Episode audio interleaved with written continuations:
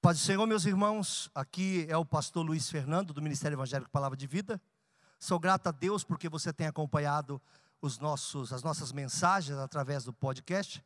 E se você também quiser, nesse momento, contribuir com suas doações de alguma forma, nós temos aqui a conta do Bradesco na agência 0525, conta 80002, dígito 3, ou no Santander, agência 0174, conta 13002611, dígito 2. E o CNPJ do Ministério é 03 742 978 mil ao contrário 17. Muito obrigado pelo carinho. Deus te abençoe. Fique em paz.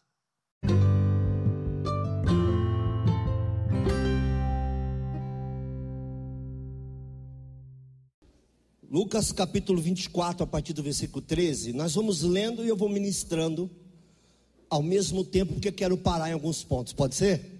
Vocês me dão essa licença? Era o terceiro dia, o terceiro dia que Jesus prometeu ressuscitar. Eles esperaram os discípulos no caminho de Emaús até o terceiro dia e no terceiro dia resolveram deixar de esperar. Impressionante. Poderiam ter ido embora logo no dia da morte. Resolveram ficar.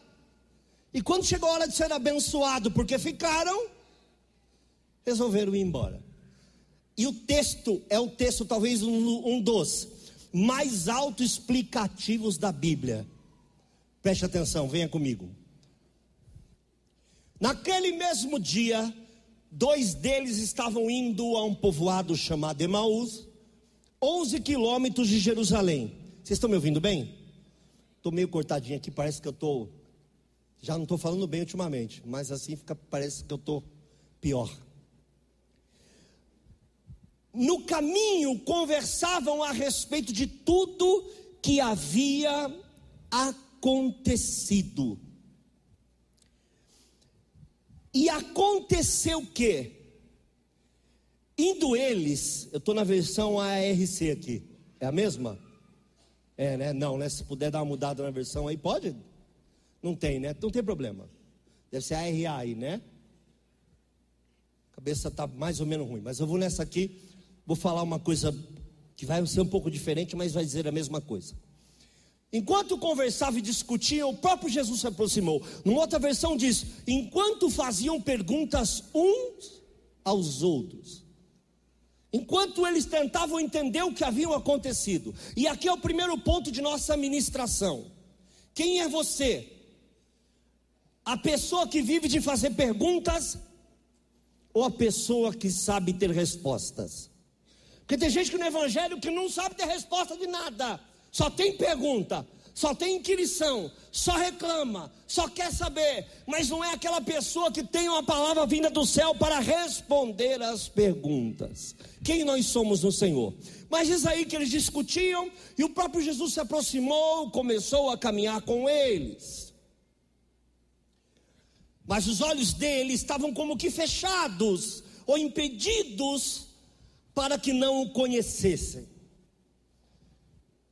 E esse talvez seja o tema principal do que eu quero ministrar essa noite.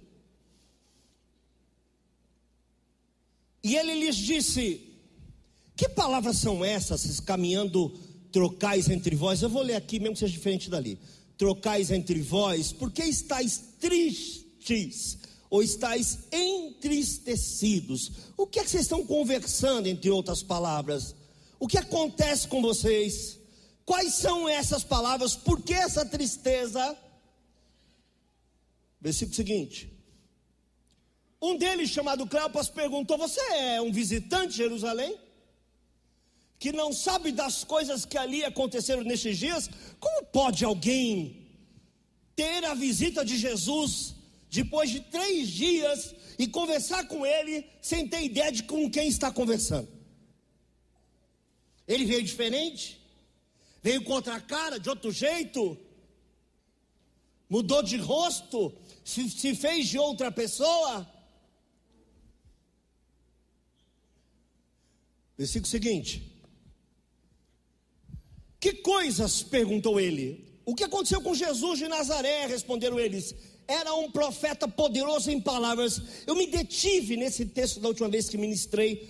Agora apenas passarei por ele. Eles dizem: ele era um profeta. Ele não era um profeta poderoso em palavras diante de Deus e de todo o povo. Ele não era um profeta poderoso em palavras diante de Deus e de todo o povo. Enquanto nós frequentamos uma igreja achando que Jesus é um profeta, ou é o gênio da lâmpada, ou é apenas resposta para nossas perguntas, nós estamos mal.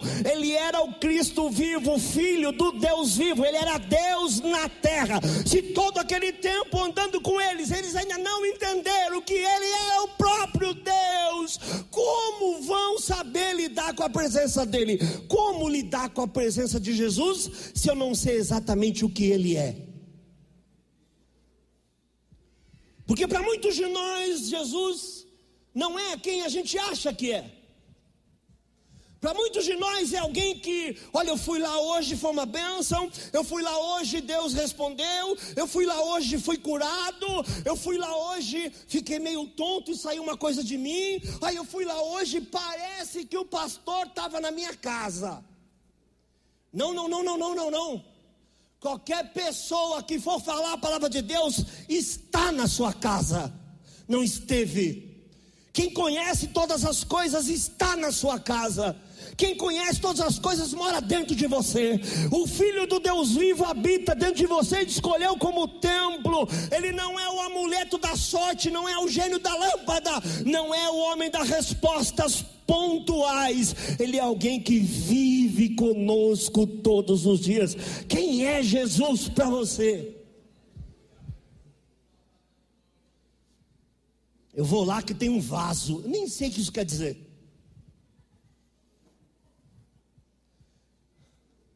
Eu vou lá que vem um profeta. Enquanto a gente for isso como igreja, alguém que vem a um culto esperando respostas, você deveria vir aqui para adorar a Deus e ser aquela pessoa que Deus vai usar para trazer as respostas. Bendito seja o nome do Senhor. Ele era um profeta poderoso em palavras, em obras diante de Deus e de todo o povo. Não era. Aqui é autoexplicativo. Por que, que eles se decepcionaram? Um dos porquês era porque eles não sabiam com que eles estavam lidando.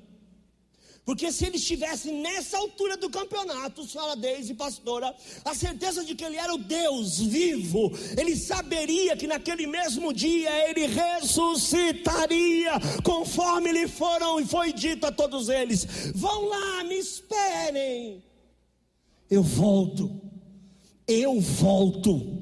E nos últimos dias é interessante poder dizer a todos que estão aqui presentes: Ele está voltando e o tempo está chegando. Ele está voltando e Ele, quando diz que volta, Ele volta. Não desanime na sua fé, porque Ele está voltando. Não corra da presença dEle, porque Ele está voltando. E outra coisa, meus irmãos: você andar com Deus ou com um profeta?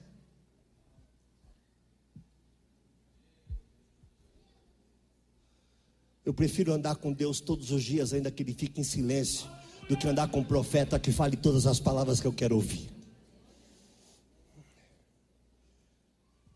Versículo seguinte. Toma cuidado, porque tem Santa Ceia hoje. Eu tenho tanta coisa que eu queria pôr para fora do meu coração. Escrevi tanta coisa que eu não vou poder falar ainda. Os chefes dos sacerdotes e nossas autoridades o entregaram para ser condenado à morte e o crucificaram. Qual é a resposta? Ele era um profeta e acabou, morreu, mas ele sempre disse: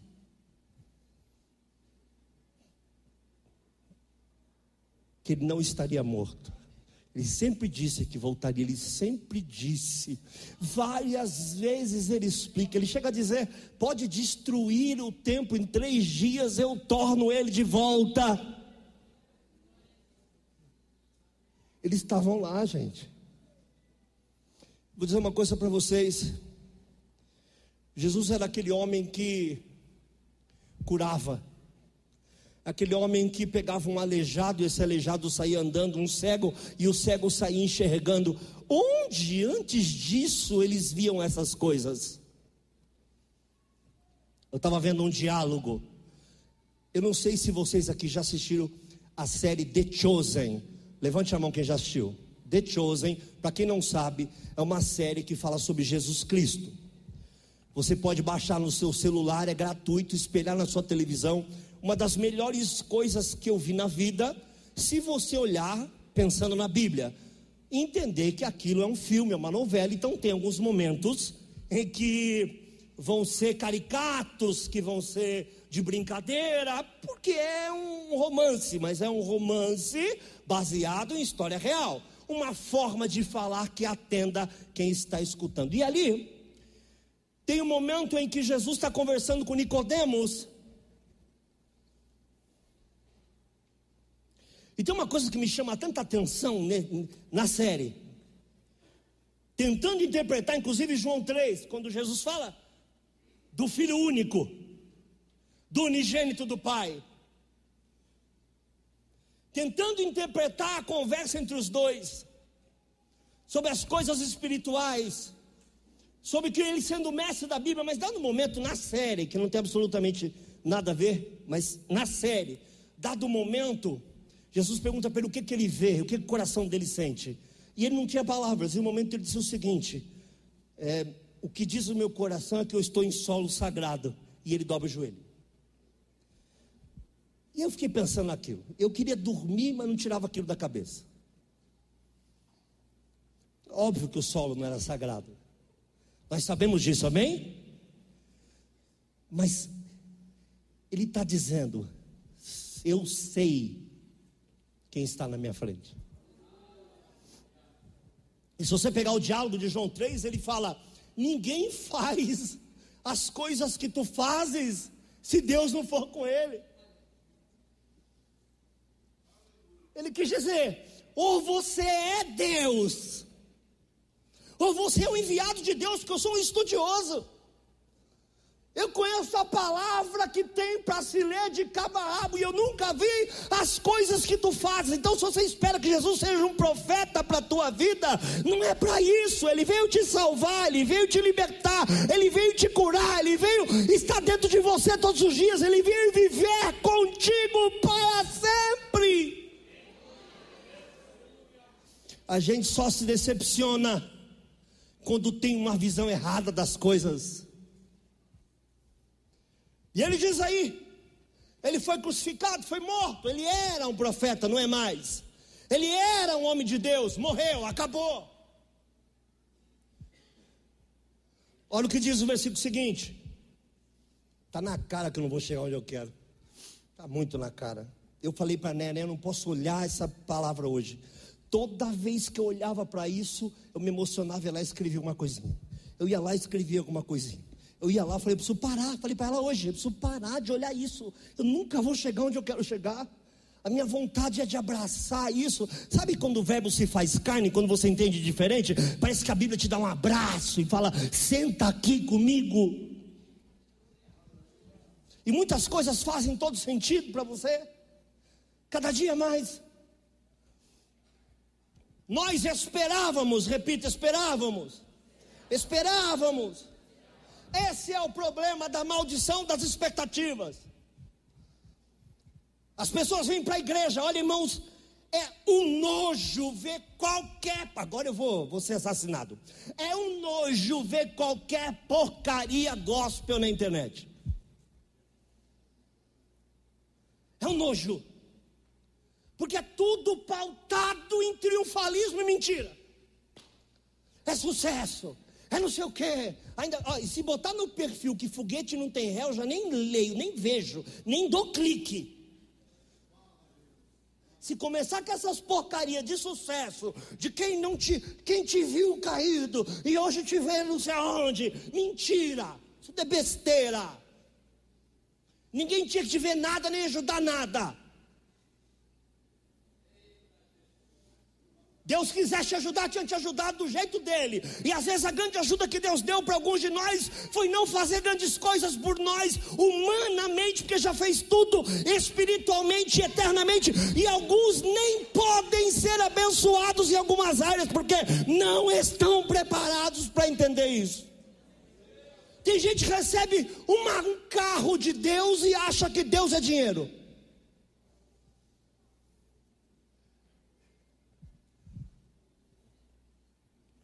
Um triunfalismo, uma expectativa.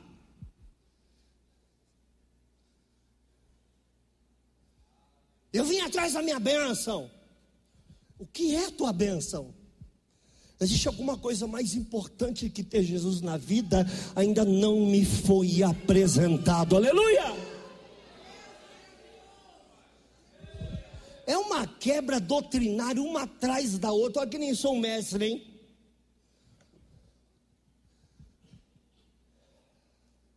Nós esperávamos que ele ia trazer redenção a Israel. Ele veio, ele era o redentor de Israel. Não era o redentor armado. Não era o homem do tiro, porrada e bomba.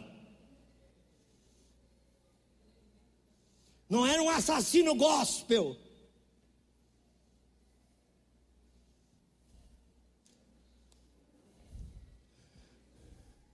Ele deu muito mais do que qualquer um dos que estão assentados aqui essa noite poderiam receber. Ele olhou para mim e falou: Sabe uma coisa, seu Luiz?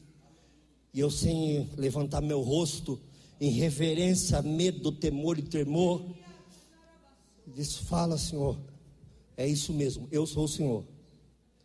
Então não vamos inverter papéis, seu Luiz. Você me serve. Eu sou o Senhor. Tem mais, seu Luiz? Esse pouquinho de vida que você tem aí, 70, 80, 90 anos, 30, 40, não é nada.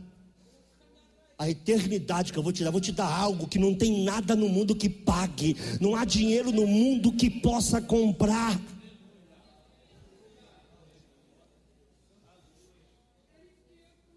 Eu vi um comentário da Fox americana quando morreu Steve Jobs, que dizia, que ele dizia, é muito tremendo, né? A doença veio, bateu nele, ele tinha todo o dinheiro do mundo e todo o dinheiro do mundo não tinha condição de curar a doença que ele tinha. Não é?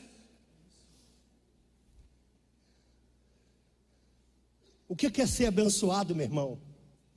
Para quem estava com Covid numa UTI, um pouquinho de ar já resolvia. Se agradece pelo ar quando você acorda.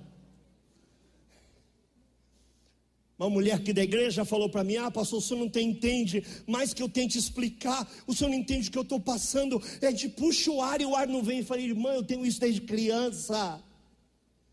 Eu já tive uma centena de Covides. A doença que eu tenho no pulmão traz o mesmo efeito. Meu pulmão se enche de teia de aranha e trava. Sabe, minha irmã, confia em mim. A senhora que está vindo para o meu mundo, não eu para o seu. Então o que quer ser abençoado?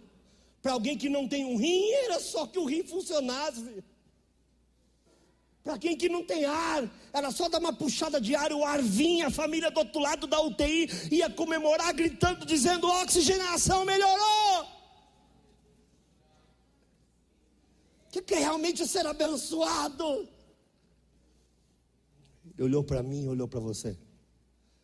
Mas a expectativa é que eu vou ter isso, que eu vou ser isso. Vou cantar sobre isso nos congressos. Quem me viu caído hoje vai me ver não sei o quê, e tal, tal, tal. Tem um que ainda vai dizer, tem um ainda que vai dizer assim: vou chegar um pouco mais tarde, só para impressionar.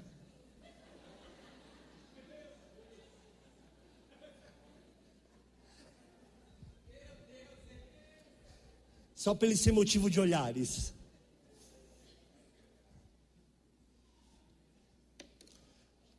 O dia que te pedirei esperança, o dia que teu tempo chegar, você vai entregar tua vida ao Senhor no teu último dia, mas vai ter dúvidas. Naquele último dia você vai dizer assim: Senhor, eu te daria tudo que eu tenho. Senhor, meu filho, eu te daria tudo Quem tem tudo é Ele. Quem faz tudo é Ele. Não fique na expectativa de que você vai ser próspero, você já é abençoado.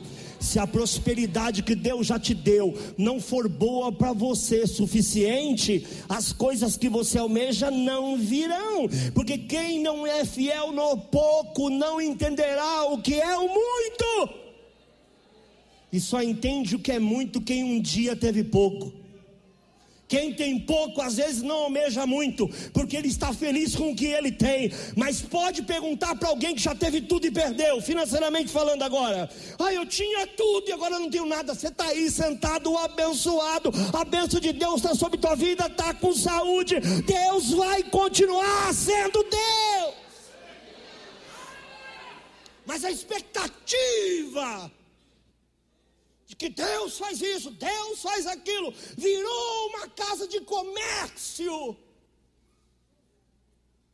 E que muitos de nós, talvez ninguém entenda essa parábola, ou só quem Deus queira revelar, muitos de nós deveríamos andar com chicotes para cima e para baixo, para saber se entre nós há o comerciante do templo.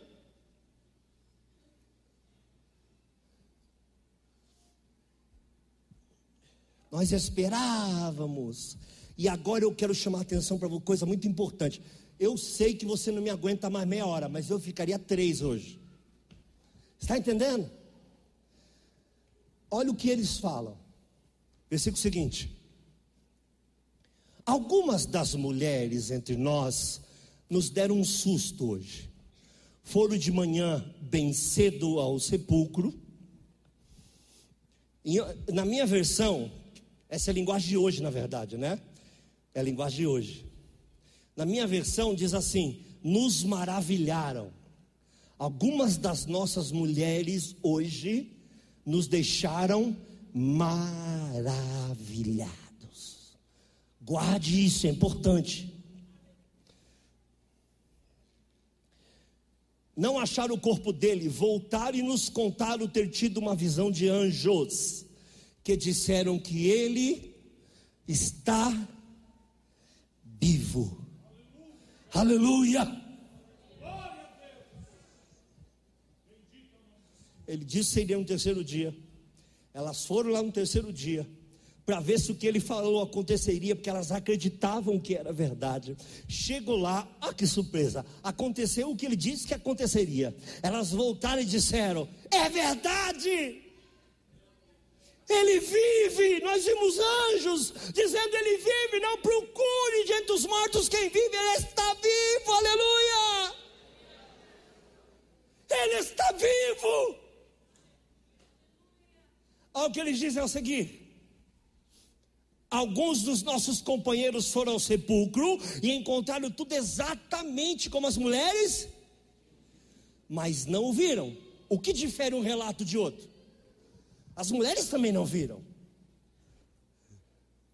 Mas elas creram. E o anjo disse: É isso mesmo, aconteceu.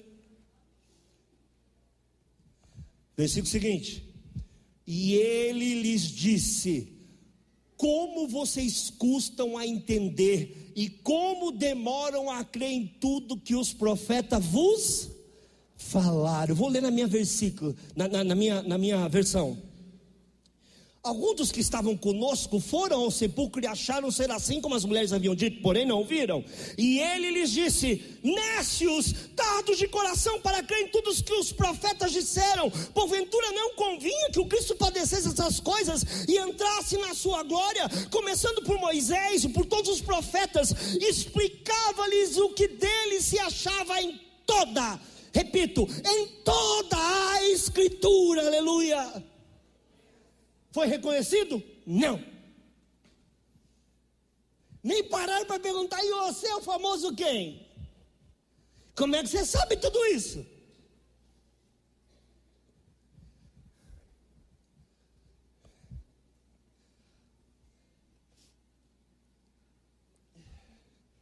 Olha, muitos de nós temos muitos seguidores, mas vamos morrer sem ter feito um discípulo.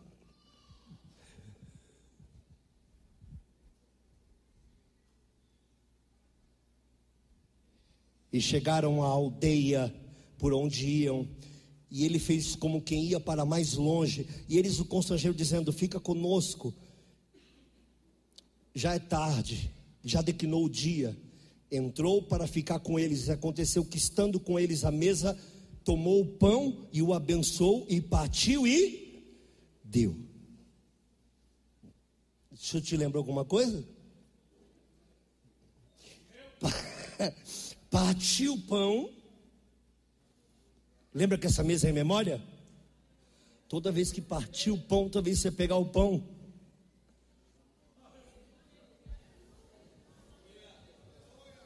andar abaixando essa mandara bacana.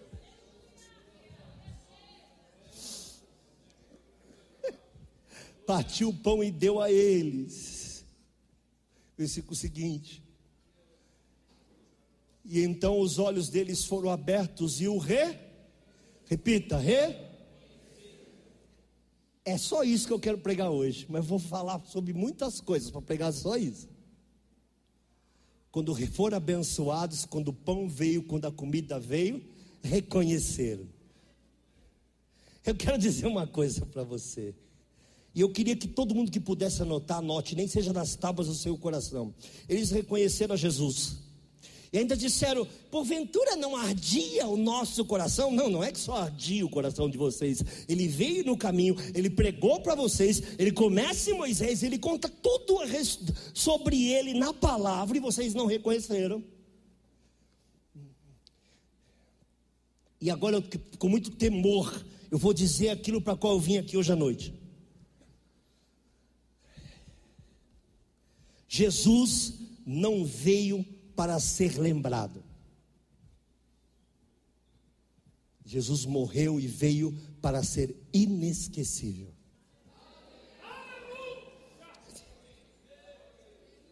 Se você precisa lembrar dele toda vez que você passa um problema ou um perrengue, é porque você não é igreja, você vem na igreja. Mas se você nasceu de novo, você não precisa de lembrar daquele que deveria ser inesquecível.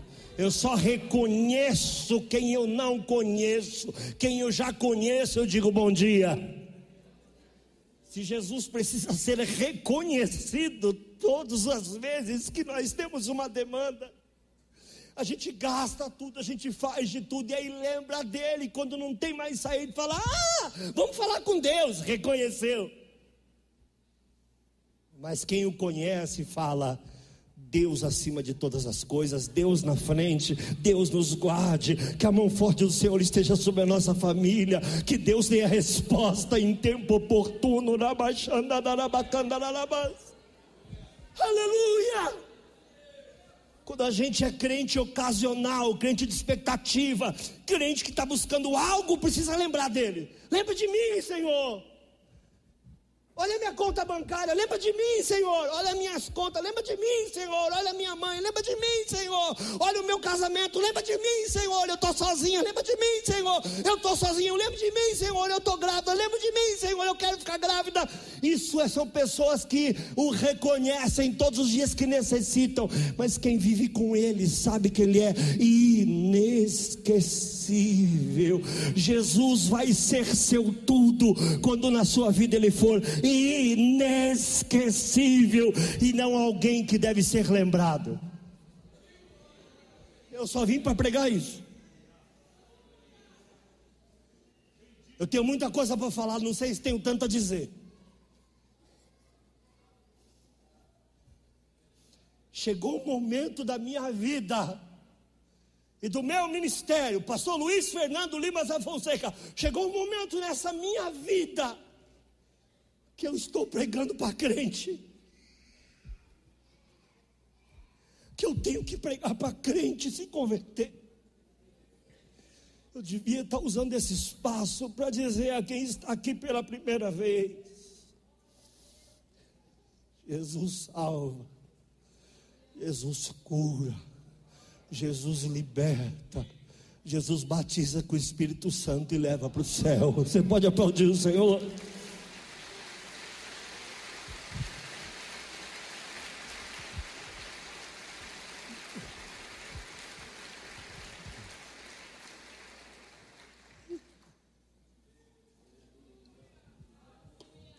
Gente tem que ficar lembrando.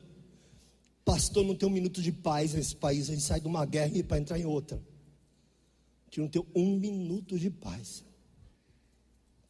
Em todos os minutos que nos restam, nós temos que estar dizendo para alguém: fale com Jesus. Coloca na mão de Jesus. Adore a Jesus. Fica com Jesus. Vá com Jesus.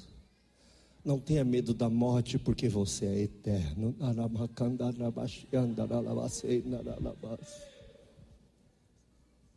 Ninguém pode tirar isso de você. Seu carro, podem tirar. Sua casa, sim, senhores, podem tirar. E mesmo assim, nem arranharam a tua eternidade. A única coisa que fará você das costas para a sua eternidade é você ter expectativas que não estão direcionadas para o trono dele. Se a tua expectativa são coisas apenas nessa terra, a Bíblia diz que nós somos os mais miseráveis dos homens. Nós estamos numa fase em que os pastores precisam pregar e gastar todo o tempo que tem com crentes.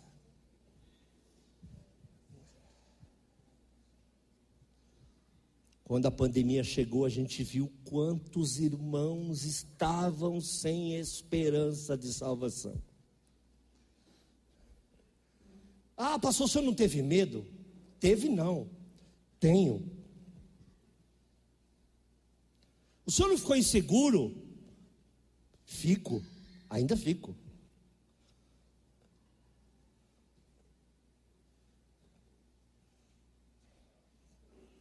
Tinha dia que em vez de a gente orar para o Senhor curar os irmãos que estavam doentes, a gente pedia para ele voltar, volta logo, Senhor. Nos leva, não tira daqui. Acaba com esse negócio. Mas quero te dizer que essas coisas não têm a ver com você, tem a ver comigo a ver com o pastor Samuel, tem a ver com os pastores que aqui estão, tem a ver com sacerdotes, tem a ver com cantores, com adoradores, com você que está sentado. A igreja do Senhor Jesus na face da terra adoeceu. Eu estava conversando com o pastor do Japão, e minha esposa começou a gravar, porque achou que Deus estava me revelando muita coisa na conversa, eu nem percebi que ela estava gravando tudo. Às vezes eu estou falando algumas coisas até no carro sozinha, ela começa a gravar. Hoje eu recebi oito áudios dela. Nove. Parei no segundo, leva a mão não, né? Eu vou chegar até lá, até os outros. E o pastor do Japão perguntou como é que está o clima do Brasil. Falei, normal. A igreja está gorda. Tem muita carne para perder aí, muita gordura para perder ainda. Quem lê, entenda. Espiritualmente a igreja está gorda.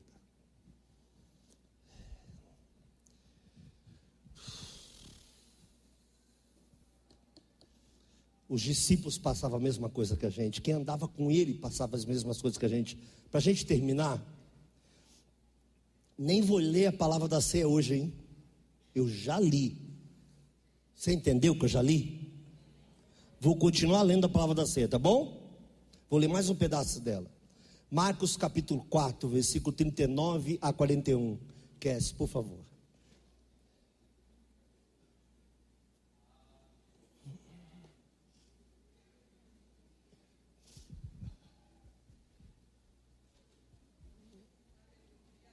Ele se levantou, repreendeu o vento e disse ao mar: Quem tem poder para quietar? Quem tem poder para acalmar. E o vento se aquietou e fez completa paz, bonança. Bonança é aquela paz misturada com alívio, com alegria, sabe? É quase um gozo na alma. É acordar de cirurgia. Alguém já acordou da cirurgia?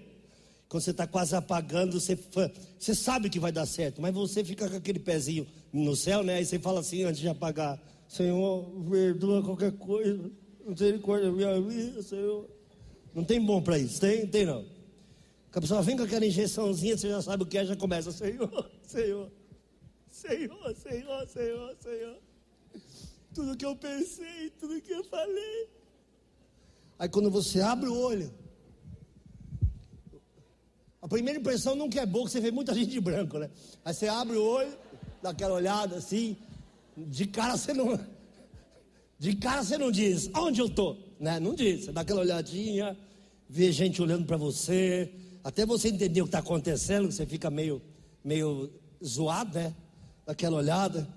Fiz uma cirurgia aqui em Santos, a irmã daqui da igreja, a enfermeira, avisou as enfermeiras lá, porque eu tinha um programa de televisão, foi um monte de enfermeira, abriu o olho, tinha umas 12, 13 na minha frente, fechei o olho de novo, falei, onde eu estou? Aonde eu estou? Deu mais uma olhadinha assim. Aí percebi que era enfermeira. Digo, rapaz, cheguei rápido demais, nem percebi que morri. Daquela, né? Mas preste atenção nesse texto. E aí ele vem e acalma tudo. Então perguntou aos seus discípulos: Por que vocês estão com tanto medo? Ainda não tem fé? Eu vou ler aqui. E ele despertando, repita comigo: despertando. Desculpe, mais uma vez, despertando. Não importa se está dormindo, o importante é que está no barco. Então, às vezes, eu, olha, eu estou. Nunca foi tão importante aquilo que eu comecei a falar no ano passado, porque Deus me disse. Eu falei, estou com uma palavra para vocês que Deus me disse. Não é porque você não está vendo que não está acontecendo. Ele se desperta, repreende o vento, disse ao mar: Cala-te! Ele não só repreendeu, ele diz: Cala-te, quem manda sou eu, aquieta-te. O vento na hora obedece, porque conhece ele. O vento se aquietou, houve grande bonança, e disse ele aos seus discípulos: Porque estáis tímidos, porque ainda não têm fé. Sentiram grande temor e diziam uns aos outros: 41 mesmo. Quem é esse? Uns aos outros. Então não foi uma conversa de um discípulo. Preste atenção todos vocês, não foi uma conversa de um discípulo. Então mais de um dos que estavam no barco não sabiam quem ele era. Porque você sabe que ele é o filho de Deus mesmo, sabe que foi ele que criou tudo. E se ele criou, lhe são sujeitos todas as coisas criadas por ele. Mas eles sabiam que era um profetão que era um usadão, mas quem era exatamente? Quem é este que até o vento e o mar? Que tipo de pergunta é essa? Quem é este que faz milagre? Quem é esse que te sustenta? Te assusta eu falar isso? Quem te sustenta é o Senhor. Nós estamos aqui por causa do Senhor. Quem nos conduziu até hoje foi o Senhor. Quem nos conduzirá até amanhã será o Senhor. E se tivermos que pegar o início das dores, qualquer outra coisa parecida, e se a coisa apertar, quem tem o controle é o Senhor. Mateus capítulo 14, versículo 32 e 33.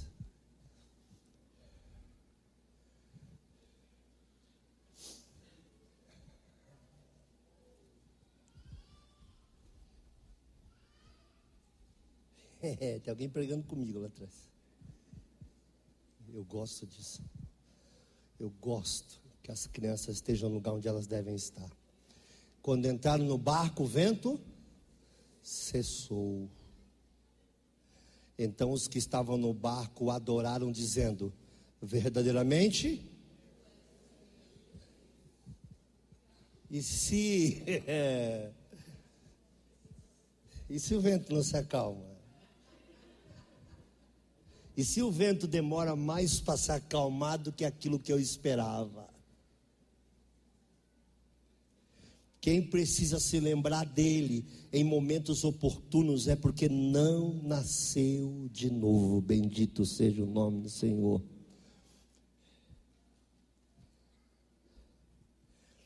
Quem nasceu dele não precisa ficar procurando.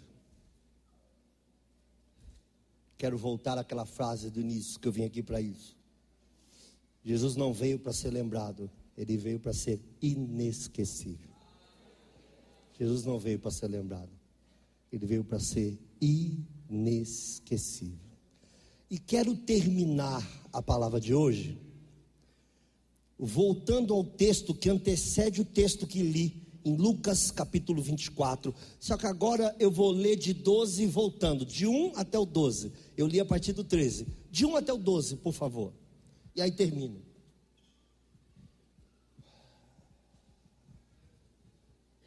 Texto forte, lindo, pesado. No primeiro dia da semana, de manhã, bem cedo, as mulheres levaram ao sepulcro as especiarias aromáticas que haviam preparado encontraram removida a pedra do sepulcro, mas quando entraram, não encontraram o corpo do Senhor Jesus. Ficaram perplexas, sem saber o que fazer. De repente, dois homens com roupas que brilhavam como a luz do sol colocaram-se ao lado deles. Eu devia ter notado essa diferença entre os brancos, né? Quando abri o olho assim, que eu vi com as roupinhas, se tinha uma certa, né? É, amedrontadas ou maravilhadas. Que é a versão de hoje? Eu vou ler na minha depois. As mulheres baixaram o rosto para o chão e os homens lhe disseram: Por que vocês estão procurando entre os mortos aquele que vive? Ele não está aqui, ressuscitou. E aí, presta atenção, lembre-se do que ele disse quando ainda estava com vocês na Galiléia. É necessário que o Filho do Homem seja entregue nas mãos dos homens pecadores, seja crucificado, ressuscite no terceiro dia. Então se lembraram das palavras de Jesus. Quando voltaram ao sepulcro, elas contaram do sepulcro, elas contaram todas essas coisas aos onze e a todos os outros, inclusive aqueles dois que estavam no caminho. As que contaram essas coisas aos apóstolos foram Maria Madalena, Joana e Maria, mãe de Tiago, e outras que estavam com elas. Mas eles não acreditaram nas mulheres. As palavras delas lhes pareciam pausa por isso que às vezes as pessoas não creem, porque parece que quem está falando está falando de algo louco. Pelo fato de não, alguns de nós não termos certas experiências, em vez de nós pedirmos a Deus que nos deem as mesmas experiências que os outros têm, a gente desfaz da experiência dos outros por não entender o que eles estão vivendo. Mas quem tem um encontro, quem tem uma experiência com o Senhor, pode até matar, mas ele não esquece. As palavras lhe pareciam loucura, quer dizer, chamaram as amigas, discípulas que estavam com eles até aquele dia, que acompanharam tudo, que falaram tudo o que ia acontecer, que disseram o que aconteceu, lhe pareceu loucura. Parou por aí? Olha lá. Pedro, todavia, levantou-se, correu ao sepulcro, abaixando-se, viu as faixas de linho e mais nada. Afastou-se, voltou, admirado, com o que? Na minha versão diz assim: retirou-se, admirando consigo mesmo aquele caso. Quer dizer, ele viu, ouviu, parou para pensar mas mesmo assim foi embora pescar. Mas mesmo assim duvidaram, mesmo assim, que mais o Senhor precisa fazer por nós para que a gente acredite que Ele tem o controle? A resposta vem do céu. Domingo que vem eu vou falar sobre isso. O céu tem a resposta. O céu sempre tem a resposta. para quem estava pregando o evangelho na Primeira Guerra Mundial, os pastores pregavam dizendo: é o fim, ele vem. Só que aí sobreviveram até uma Segunda Guerra Mundial. E na Segunda Guerra Mundial eles diziam: é o fim, acabou. Mas teve também as pragas, as pestes, a peste negra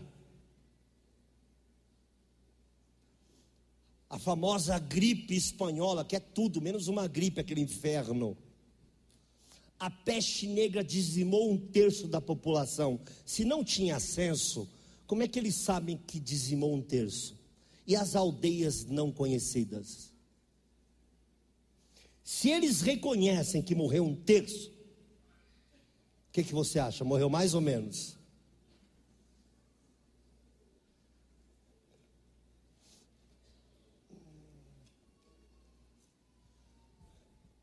eu vou ser espancado pelo que eu vou falar agora.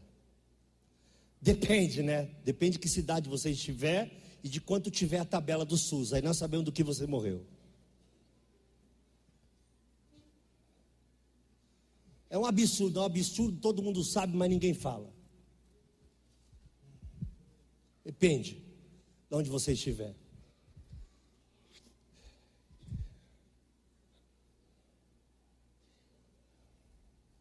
Eu vou dizer todas as vezes em que eu for pastor nessa igreja, que o Senhor me permitir, não sei até quando. Jesus está vivo e tem um controle. Sobre o que o Senhor está falando? Sobre vida com Cristo e mais nada. Sobre novo nascimento. Necessário vos é nascer. Como eu, sendo velho, entro de novo no ventre da minha mãe? disse Nicodemos. Eu já sendo velho, volto para o ventre da minha mãe? Coisas espirituais não são carnais. Aos carnais, sucesso. Esses dias eu estava vendo um garoto explicando como é que ele conseguiu dinheiro. Aí ele foi na loja, uma Riachuelo da Vida, Renner, sei lá, uma dessas aí, que eu não lembro agora. E aí ele comprou várias camisas polo, uma promoção lá, as promoção boa que a gente pega de vez em quando. E aí ele passou na Lacoste e pediu sacola. Foi, fez a troca, saiu com várias sacolas no shopping, o amigo dele gravou o rio e ele começa: Você quer ter o sucesso que eu tenho? Você quer ter a vida que eu tenho? Esse mesmo rapaz alugou um helicóptero por uma hora. Todo o dinheiro que ele tinha, ele pediu demissão, ele era balconista numa padaria, não sei aonde, fez um acordo, balconista em algum lugar, fez um acordo, pegou o dinheiro e deu todo para alugar um helicóptero por uma hora. comprou uma champanhezinha, que tirando um expert, olhando você não sabe que bicho é, né? Entrou no helicóptero e começou a vender o curso dele. Você quer viver a vida que eu tenho? Arrasta para cima. Ele fez um curso para aprender a vender um curso. Deu para entender? E aí ele disse que depois desse vídeo, o vídeo bombou e ele ficou rico. Quando a Bíblia diz que o dinheiro por tudo responde, é dessas coisas que a Bíblia está falando. Você vai chamar para a tua vida aquilo que é a tua ferida aberta, aquilo que é a tua ambição.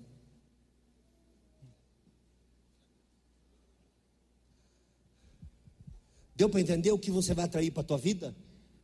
Você tiver uma ambição exagerada, se você tiver olho em coisa, ah, pastor, o senhor está dizendo que eu não posso ser rico? Você pode ser milionário, você pode até fazer um helicóptero depois, se tiver uns três, para esse mesmo rapaz, uma hora mais barato. Helicóptero é teu, né? Os que você tem a frota de helicóptero, né? Eu vi outro dia o cara falando na televisão, numa determinada igreja. Eu era pobre, não tinha dinheiro para comprar o leite para o meu filho, mas eu entrei aqui, dei uma oferta de não sei quanto, que era o leite do filho. Mas era uma oferta, dava para comprar vaca, enfim. E agora eu tenho uma frota de carro. se não for taxista ou Uber, por que é que um desinfeliz quer de Deus uma frota de carro? Mas todo mundo acha legal, por quê? Porque falou a linguagem da expectativa dos discípulos a caminho de Emaús.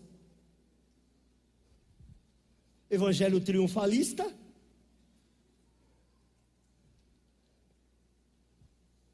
Não, irmãos, Deus faz você o homem mais rico do mundo. Vou repetir: Deus faz de você o homem mais rico do mundo, amém? Deus faz de você o homem mais rico do mundo, tão rico, tão rico e tão abençoado que Ele é capaz de te dar até dinheiro. Deus faz você um homem tão próspero, mas tão próspero, mas tão próspero que é capaz de ter até dinheiro. Aí nós escolhemos o que é a nossa prosperidade. Então, meu irmão, seja abençoado tenha 40 fazendas, não é esse o problema. O problema é quem é Jesus? Qual é a tua expectativa a respeito de Jesus? Um amuleto, um gênio da lâmpada, alguém que te serve porque ficou o dia inteiro atrás de você para vendo se consegue arrumar alguma coisa para você? Alguém que a gente adora? Alguém que a gente glorifica, que é inesquecível, que mudou a nossa história. Bendito seja o nome do Senhor. Aleluia!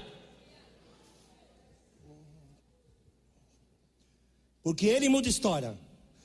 Quem está falando para você é um pastor que está pastoreando há quase 26 anos, há 25 anos. Jesus muda histórias.